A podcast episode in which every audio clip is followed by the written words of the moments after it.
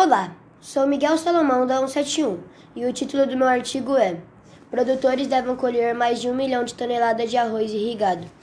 A região do Sul representa por 31 municípios, representado por 61% da área produtiva de arroz do estado de Santa Catarina.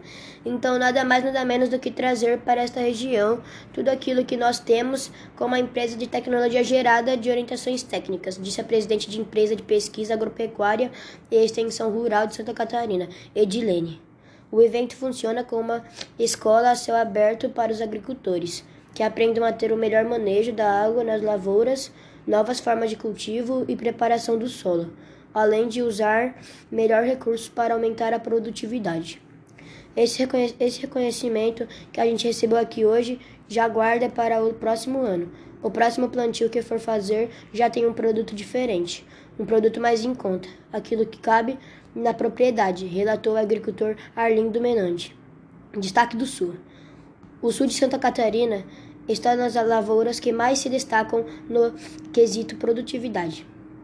Em relação ao ano passado, a produção de arroz deve crescer 5% em 2020, sem aumentar a área de plantio. Um dos motivos para a alta produtividade da região é o uso da tecnologia no campo. Turvo, por exemplo, é considerada a capital nacional de mercantilismo agrícola, por, por causa do amplo uso desses implementos.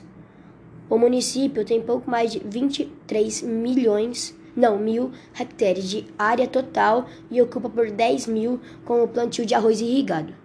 Em todo o sul do estado, são mais de 93 mil hectares plantados, que devem gerar aproximadamente 700 milhões de toneladas de arroz por ano e uma receita estimada de mais de 600 milhões. Se nós somos uma grande produtor de arroz em nível de Brasil, aqui estão os melhores produ produtores disse a presidente Epagre. Agradeço a atenção de todos os ouvintes e a fonte dessa pesquisa é g1.globo.com, divulgado em 11 de fevereiro de 2020.